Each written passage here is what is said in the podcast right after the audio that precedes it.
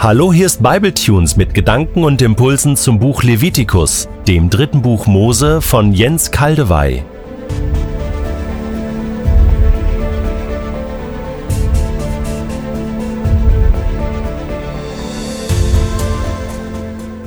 Ich lese in der Übersetzung Hoffnung für alle Levitikus 16, die Verse 20 bis 22. Wenn Aaron das Allerheiligste und das Heiligtum sowie den Altar gereinigt hat, holt er den zweiten Ziegenbock, legt die Hände auf seinen Kopf und bekennt alle Vergehen und alle Schuld des Volkes. So lädt er die Sünden der Israeliten auf den Kopf des Ziegenbocks und lässt ihn durch einen Mann, den er dazu bestimmt hat, in die Wüste treiben. Der Ziegenbock trägt alle Schuld mit sich hinaus in die Wüste.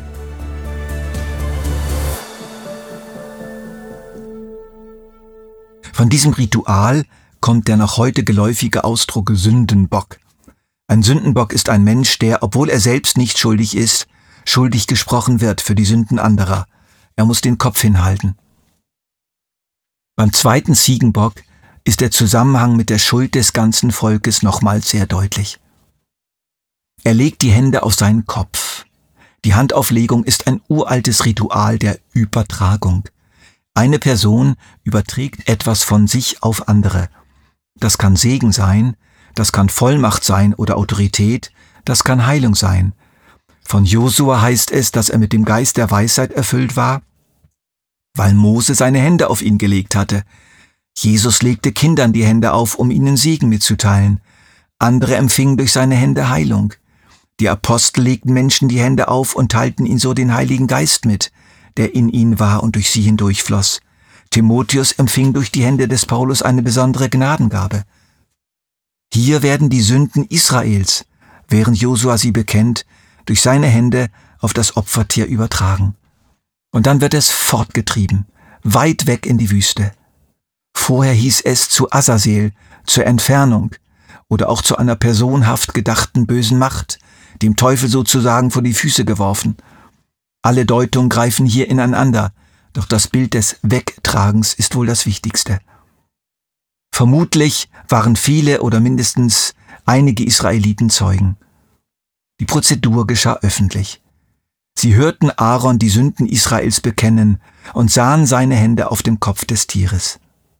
Sie erblickten einen Mann, der mit einem Stock hinter dem Ziegenbock herlief und ihn forttrieb, weiter und weiter und weiter und weiter, bis er nicht mehr zu sehen war.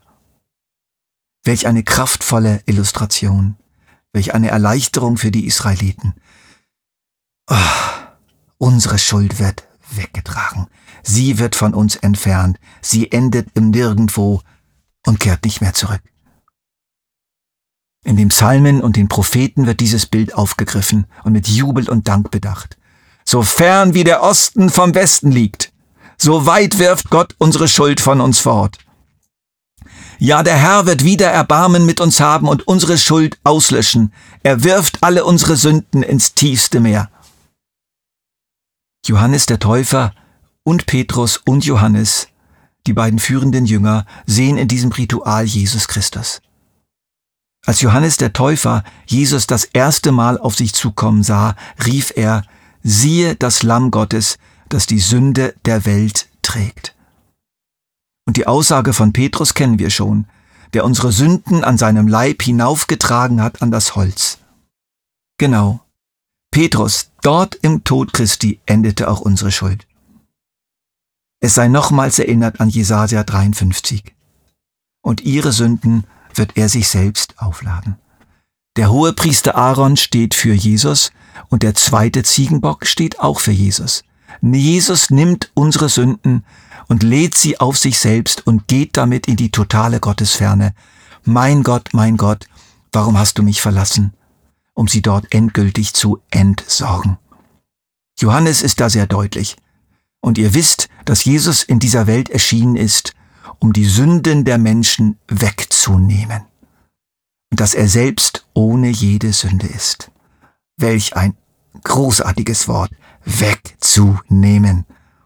Jesus hat in seinem Tod unsere Sünde von uns entfernt, weggenommen, entsorgt. Manche glauben, dass in seinem Tod einfach nur die Vergebungsbereitschaft Gottes sichtbar geworden ist. Gott demonstriert darin, wer er ist. Er zeigt seine Liebe. Das stimmt natürlich auch. Wenn aber, wie es in einem christlichen verbreiteten Podcast gesagt wurde, das Kreuz Christi nur das Heil, die Vergebung Gottes konstatiert statt konstituiert, befinden wir uns meines Erachtens nicht mehr auf dem Boden klarer biblischer Aussagen. Im Kreuz wird nicht nur etwas konstatiert, gezeigt, illustriert, festgestellt, sondern es wird etwas konstituiert, es wird etwas geschaffen, es geschieht Neues, es geschieht eine totale Veränderung aus der Mitte Gottes heraus, die nach rückwärts und vorwärts in der Zeit und in alle Himmelsrichtungen und weltweit und universal wirksam wird. Gott in seinem Sohn entsorgt in sich selbst unsere Schuld. Das ist ein konkreter, unvollendeter und einmaliger Akt Gottes in der menschlichen Geschichte. Es gibt ein vor dem Kreuz und nach dem Kreuz in der Welt und auch in Gott. Das heißt nicht, dass das Kreuz nicht auch auf eine Art rückwirkend ist. Ich hatte ja schon erklärt, die ganze Opfergesetzgebung des Alten Testaments, die ganze Barmherzigkeit Gottes, die vielen Male, wo er bereits über die Maßen vergeben hatte, sogar ohne physische Opfer. Das alles konnte geschehen im Hinblick auf das Kreuz als sozusagen gnädige Anzahlungen auf die gewaltlose, endlose Summe an Vergebung und Barmherzigkeit, die am Kreuz ausgeschüttet werden würde, im Sohn. Ich lasse einige Verse aus und lese weiter ab Vers 29 bis zum Schluss des Kapitels, Vers 34. Dies alles soll am zehnten Tag des siebten Monats geschehen. Zusätzlich gelten für diesen Tag noch folgende Ordnungen, die ihr stets einhalten müsst, Ihr sollt fasten und euch vor mir beugen. Ihr dürft keinerlei Arbeiten verrichten, weder ihr noch die Ausländer, die bei euch wohnen. Denn an diesem Tag werdet ihr mit mir, dem Herrn, versöhnt und von aller Schuld befreit, die auf euch lastet. Der ganze Tag muss ein besonderer Ruhetag sein, an dem ihr fasten und in Demut vor mich treten sollt. Haltet euch für alle Zeiten daran. Der hohe Priester, der als Nachfolger seines Vaters gesalbt und in sein Amt eingesetzt worden ist, soll diesen Versöhnungstag leiten. Dazu zieht er die heiligen Priestergewänder aus Leinen an. Er befreit das Allerheiligste, das ganze heilige Zelt und den Altar von aller Schuld, ebenso die anderen Priester und die ganze Gemeinschaft der Israeliten. Diese Ordnung soll bei euch für alle Zeiten gelten. Einmal im Jahr sollen alle Israeliten von ihren Sünden befreit werden. Aaron führte alles so aus, wie der Herr es Mose befohlen hatte. Was steckt hinter diesen Anweisungen? Etwas greife ich heraus. Die dahinterliegende Wahrheit wird im bekannten Text Epheser 2, 8 bis 9 so beschrieben. Durch Gottes Gnade seid ihr gerettet. Und zwar aufgrund des Glaubens. Ihr verdankt eure Rettung also nicht euch selbst. Nein, sie ist Gottes Geschenk. Sie gründet sich nicht auf menschliche Leistungen, sondern dass niemand vor Gott mit irgendetwas groß tun kann. Genau darum geht es hier.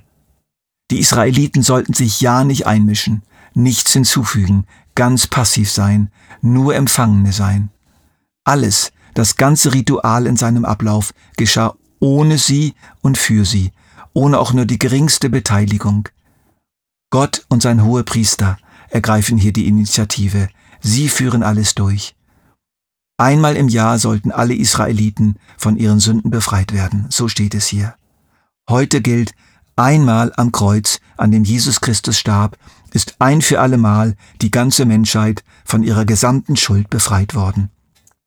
Die Befreiung liegt bereit, sie ist bei Gott vollendet, gültig, er nimmt sie nicht zurück. Glaube bedeutet, das, was bei Gott geschehen ist, ins eigene Leben hinein anzunehmen. Das nimmt Gott uns nicht ab. Was geschehen ist bei Gott, hol es zu dir. Und damit sind wir wieder beim Anfang des Levitikus-Buches angelangt.